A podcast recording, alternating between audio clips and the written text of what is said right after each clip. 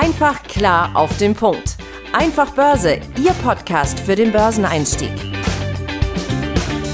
Die im Podcast besprochenen Aktien und Fonds stellen keine spezifischen Kauf- oder Anlageempfehlungen dar.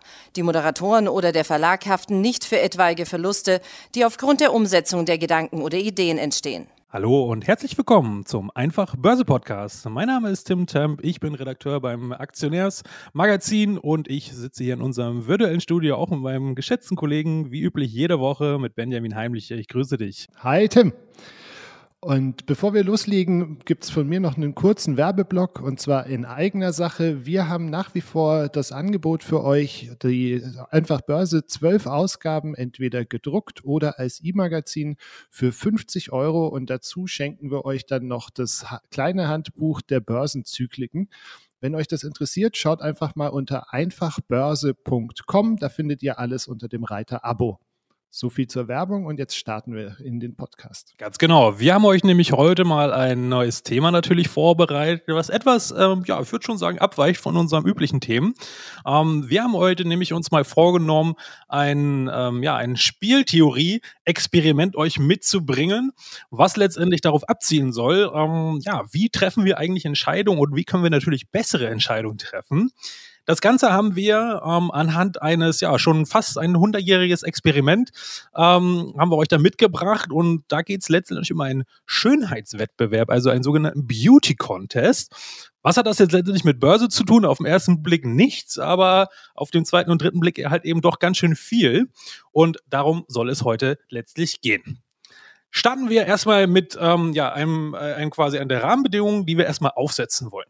In unseren bisherigen Folgen ging es ja hauptsächlich darum, wie ihr oder jeder Einzelne von uns halt letztendlich gute Aktien findet, wie er sich, jeder Einzelne sich die, der Börse nähern kann, um dort möglichst erfolgreich natürlich auch zu investieren. Jetzt sind wir natürlich aber nicht alleine am Markt unterwegs, sondern es gibt Millionen von anderen Marktteilnehmern auf der ganzen Welt, die unterschiedliche Ziele, unterschiedlichste Strategien und unterschiedlichste Erwartungshaltung ähm, und Interpretationen ähm, ja an den Tag legen, was letztendlich gerade richtig und falsch, was gut und schlecht ist, wo vielleicht ähm, ja was steigen kann, welche Branche, welche eher gerade nicht so ähm, attraktiv ist. Und da letztendlich soll es darum gehen, weil wir halt eben nicht alleine agieren, sondern halt eben auch alle anderen Marktteilnehmer brauchen, um damit überhaupt Bewegung in entsteht. Und am besten Fall ist es natürlich in der Theorie, man weiß auch, was die anderen Marktteilnehmer denken, in welche Richtung das geht, weil dann hätte man natürlich einen Vorteil. Und darum ja, soll es letztendlich heute gehen, ähm, ja, dieses Experiment äh, einfach näher zu bringen, wie wir quasi ähm, bessere Entscheidungen treffen können mit den anderen zusammen oder für den, mit denen, über die. Ähm, seid gespannt. Richtig. Und du hattest jetzt schon gesagt, das ist ähm, tatsächlich schon einige Tage alt, also genau zu sein, 1936 hat der Ökonom John Maynard Keynes eine Parallele eben im Verhalten von Akteuren entdeckt. Und zwar ähm, ist es eine Anlehnung. Früher gab es in den USA Schönheitswettbewerbe, die mit Preisausschreiben von Zeitungen verknüpft waren. Und diese Preisausschreiben wurden dann unter, oder die Preise des Preisausschreibens wurden dann unter denjenigen Teilnehmern verlost, die ähm, auf das Foto gesetzt hatten oder äh, das Foto gewählt hatten, das am Ende praktisch auch die meisten Stimmen erhalten hat. Also unterm Strich dann die schönste oder wahrscheinlich damals gab es noch keine Männer in Schönheitswettbewerben, also war es wahrscheinlich die schönste.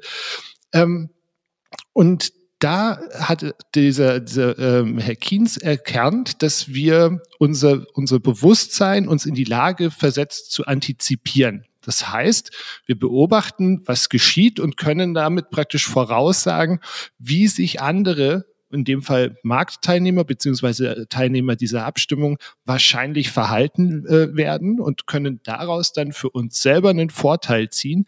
Und zwar indem wir das Verhal äh, erwartete Verhalten der Masse in unsere eigene Entscheidung mit einkalkulieren.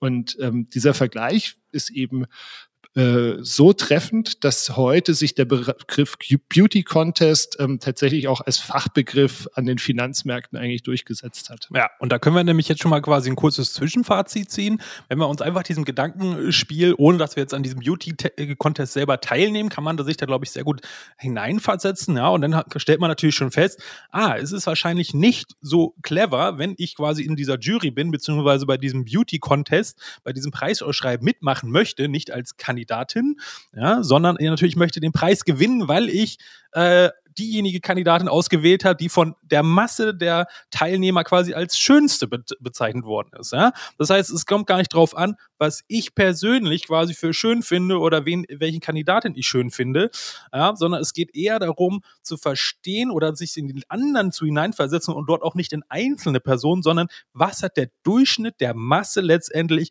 für ein ja, Schönheitsideal. Ähm, das ist sozusagen jetzt erstmal die erste Stufe sozusagen, die man sich da nähert.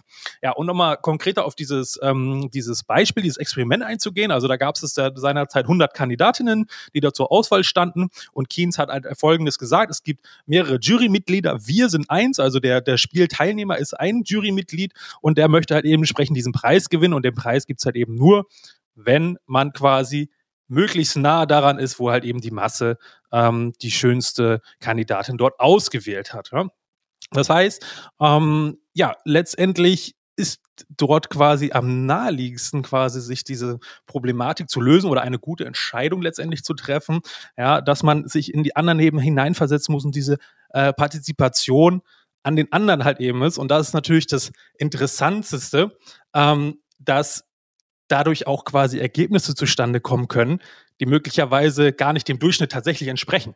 Ja, weil wenn die anderen mit Jurymitglieder beispielsweise natürlich auch genauso ein Gedankenexperiment im Kopf machen und sich auch fragen, ja, was sind denn, was denken denn die anderen im Durchschnitt? Könnte unter Umständen äh, dabei rauskommen, dass gar nicht die schönste Frau im Durchschnitt gewinnt, sondern einfach nur, was die anderen halt eben denken, was die anderen halt eben denken, was der Durchschnitt halt eben als schön betrachtet. Ne? Und das ist natürlich dann erstmal eine interessante Erkenntnis. Und da gibt's natürlich dann auch eine schöne Analogie zum Aktienmarkt. Richtig. Weil, ich meine, ihr könnt die tollste Aktie der Welt gefunden hat, haben. Ähm, angenommen, das ist ein kleiner, unbekannter Nebenwert. Ähm, es ist alles perfekt bei der Kiste. Ne? Das Wachstum stimmt, die, der Gewinn stimmt, die Zukunftschancen sind super und so weiter und so fort. Aber wenn nur ihr dazu zu dem Schluss gekommen seid oder ihr, nur ihr sie entdeckt habt und die Aktie einfach viel zu unbekannt ist, wird auch der Kurs nicht ansteigen, wenn sich kein anderer dafür interessiert, weil es eben äh, ja ka kaum jemand kennt. Das bedeutet in der Praxis, ähm, dass sogenannte Small Caps, die hatten wir ja hier auch schon mal ähm, vorgestellt, also tatsächlich Aktien mit einer sehr geringen Marktkapitalisierung, oftmals sehr träge sind und sich über mehrere Monate oder zum Teil auch Jahre kaum bewegen. Und früher oder später ist es höchstwahrscheinlich so, dass die Aktie steigen wird. Aber man braucht natürlich dann auch einen entsprechend langen Atem plus ähm, auch so ein bisschen Glück, beziehungsweise das Risiko, man geht es ein, dass möglicherweise bis dann es vielleicht soweit wäre, die Marktchance gar nicht mehr da ist oder sonst irgendwas. Und ähm, andere Aktien mit weniger Risiko, also sogenannte Blue Chips oftmals, also große Konzerne, ähm, bewegen sich halt einfach mehr, weil sich eine große Masse der Menschen darauf einigen kann. Die müssen auch nicht alle davon überzeugt sein, dass das das beste Unternehmen der Welt ist. Aber man sagt, okay, ich gehe davon aus, dass mein Nachbar davon ausgeht, dass der, dass er denkt, dass das das beste Unternehmen ist. Also mache ich das auch. Also gehe ich da auch rein. Ja, und vor allen Dingen, was natürlich noch dazu kommt, äh, diese großen Unternehmen, die stehen natürlich auch viel mehr im Fokus der Öffentlichkeit, sei es durch ähm, Analysten von einer Investmentbanken, die die äh, äh beobachten oder das sogenannte Covern, ja, also die da wirklich in die Tiefe reingehen. Dann natürlich Medien, Zeitungen und so weiter, die die auch noch auf dem Schirm haben. Da gibt's natürlich über eine Volkswagen oder egal welchen DAX-Konzern natürlich viel mehr News und Artikel und äh, sonstige Informationen rundherum, äh, als von ja der kleinen ähm, äh, Start-up äh, Berliner äh, Kreuzberger Hinterhof äh, äh, Bude sozusagen, die auch total viel Potenzial haben kann, keine Frage. Ähm, aber die ist halt total unbekannt. Ja? Und allein deswegen ähm, ist das natürlich ja auch eine schöne Analogie. Genau, das eine ist im Prinzip die, die hübsche Dorfjugend und das andere ist ähm, die, die Schönheit aus der Stadt, die äh, Social Media benutzt und ganz viele Follower hat. Tatsächlich funktioniert das übrigens mit den Aktien ähm, in beide Richtungen. Also äh, ich habe mal 2018, 2019 auf fallende Kurse bei Wirecard spekuliert und habe mir da richtig böse die Finger verbrannt. Ähm, natürlich war mir zu dem Zeitpunkt auch noch nicht klar, in welchem Ausmaß das äh, bei Wirecard brennt, aber ähm, ich habe mich mit vielen Leuten damals unterhalten und viele haben ebenfalls gesagt, so, hm, das ist nicht ganz sauber, was da läuft, aber ich komme ja eh nicht gegen die allgemeine Stimmung an, dass da jeder gerade irgendwie riesig die ähm, rein investiert. Und dann nehme ich das einfach mit, auch wenn ich weiß, dass es praktisch andersrum ist. Man kann natürlich dieses äh, Gedankenspiel auch weiter ausbauen. Ne? Also ich denke, dass die anderen denken, dass ich denke, dass die anderen denken. Also man antizipiert praktisch die Antizipation der anderen. Ähm, dann geht das aber schon wieder um sehr viele, um sehr viele Ecken herum und wird dann tatsächlich auch sehr komplex. Ja, und vor allen Dingen genau, dann ist halt letztendlich die Frage, äh, wie viele äh, Schleifen man da denn ziehen will, gedanklich. Ähm, weil am Ende geht es ja darum, dass wir möglichst die Schleife treffen wollen, wo die höchste Übereinstimmung der möglichst vieler Marktteilnehmer ist, weil da ist genau genau natürlich der, der Konsens sozusagen und dann wird auch diese Meinung sich erstmal kurzfristig natürlich durchsetzen, ähm, zumindest in der Theorie. Äh, und die Frage ist natürlich dann letztendlich, ähm, was können wir jetzt dort ähm, auf den Aktienmarkt noch ähm, aus diesem Experiment lernen? Und da hat der äh, John Mayer Keynes ja dort auch noch mal eine Einschätzung mitgegeben. Ähm, und ähm, ja, letztendlich sagt er, das funktioniert hier ganz ähnlich. Ne? Und deswegen ist auch dieses Beispiel so schön. Ähm, das heißt, unterm Strich können wir einfach sagen, wir müssen bei unserer Entscheidung, ob wir eine Aktie kaufen oder halt eben verkaufen wollen, hauptsächlich berücksichtigen oder, oder primär berücksichtigen, was denn der Durchschnitt der anderen Marktteilnehmer letztendlich erwartet. Ja? Und diese Erwartung ähm, sollte auch auf das eigene Handeln abgestimmt sein. Ja, oder zumindest, wenn es nicht unbedingt abgestimmt ist, weil es kann ja durchaus auch zu einem Widerspruch kommen, dass ich persönlich sage, ja, diese Aktie muss jetzt steigen, weil ABC-Grund, ja, aber die Masse der Marktteilnehmer sieht das halt eben anders. Ähm, das heißt, ich muss auch mit diesem Widerspruch ja irgendwie klarkommen. Und wenn ich das quasi ähm, zumindest verstehe, dass dieser Widerspruch vorhanden ist, dann bin ich vielleicht auch weniger überrascht, wenn es halt eben meine eigene Einschätzung halt eben nicht aufgeht und tue mich dann vielleicht auch weniger schwer, von meiner Meinung abzurücken, ja, und reite dann letztendlich das tote Pferd nicht noch unnütz länger. Also der Klassiker wieder Verluste begrenzen. Und das ist ja, glaube ich, auch ein entscheidendes Kriterium, dann zu verstehen, wann liege ich falsch um dort auch entsprechend dann diesen Fehler, wenn man so will, zuzugeben äh, und die Verluste dann eben beziehungsweise die Position zu schließen, weil die Transaktion letztendlich nicht so aufgegangen ist, wie man sich das gewünscht hat. Absolut. Und ich meine, wir hatten es ja auch schon mal in, in der anderen, in der früheren Folge zum Thema, wo Privatanleger einen Vorteil haben. Ne? Das ist jetzt genau wieder so ein Punkt. Also angenommen, die, die ähm, der Durchschnitt der anderen Anleger steht äh, einem Thema diametral gegenüber zu eurer Meinung, dann seid ihr ja nicht verpflichtet, nur weil die Aktie steigt, dass er sie kauft. Also ihr könnt da ja dann im Prinzip dann auch wieder ganz frei entscheiden, möchte ich da ähm, mit diesem Thema Gewinne machen, nur weil die Aktie steigt, oder ist es was, was mir zum Beispiel zutiefst zuwider ist, dann könnt ihr es auch einfach lassen, obwohl ihr vorher wusstet, dass das Ding höchstwahrscheinlich steigen wird. Das Ganze nennt man dann praktisch Antizipationsschleifen.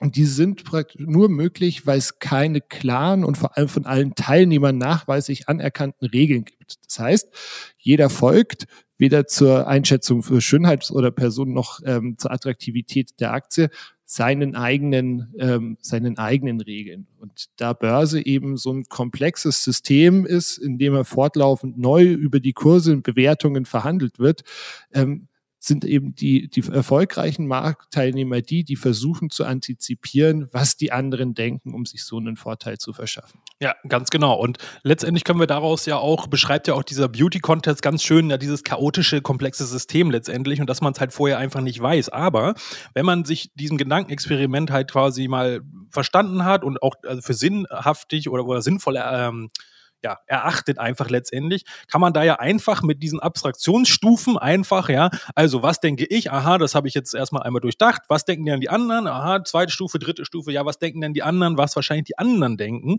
Wenn man diese Stufen quasi raufgeht und auch, auch natürlich wieder zurückgeht, weil man vielleicht ein, zwei Stufen zu viel ist, alleine das durchdanklich vor dem Trade, ja, das nimmt man sich ein paar Minuten, dann kann man das ja mal durchspielen gedanklich.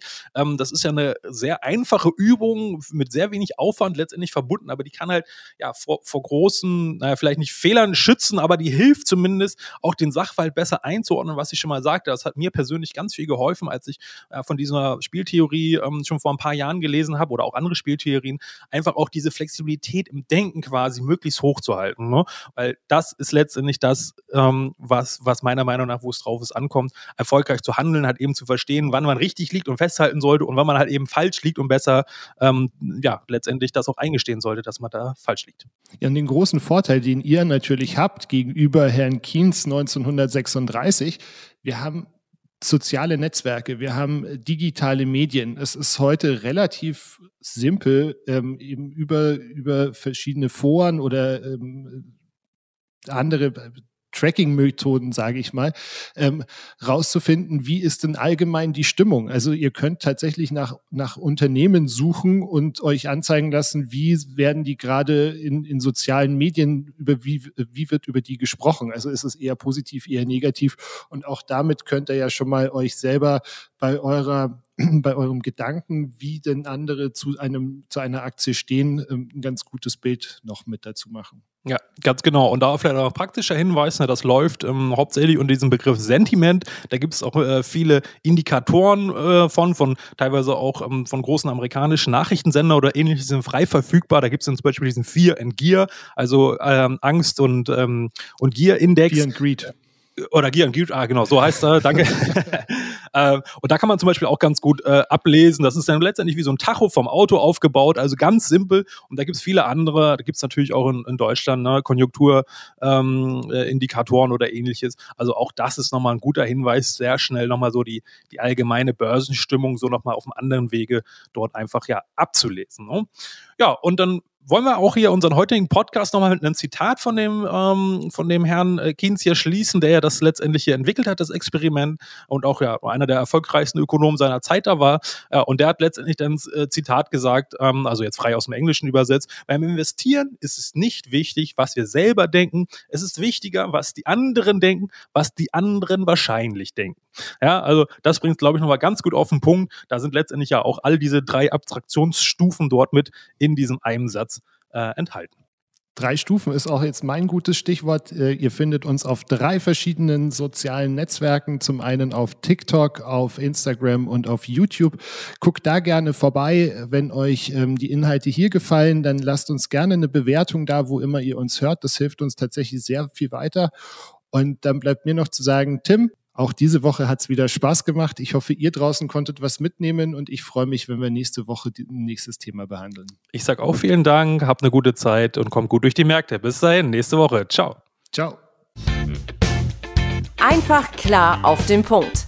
Einfach Börse, Ihr Podcast für den Börseneinstieg.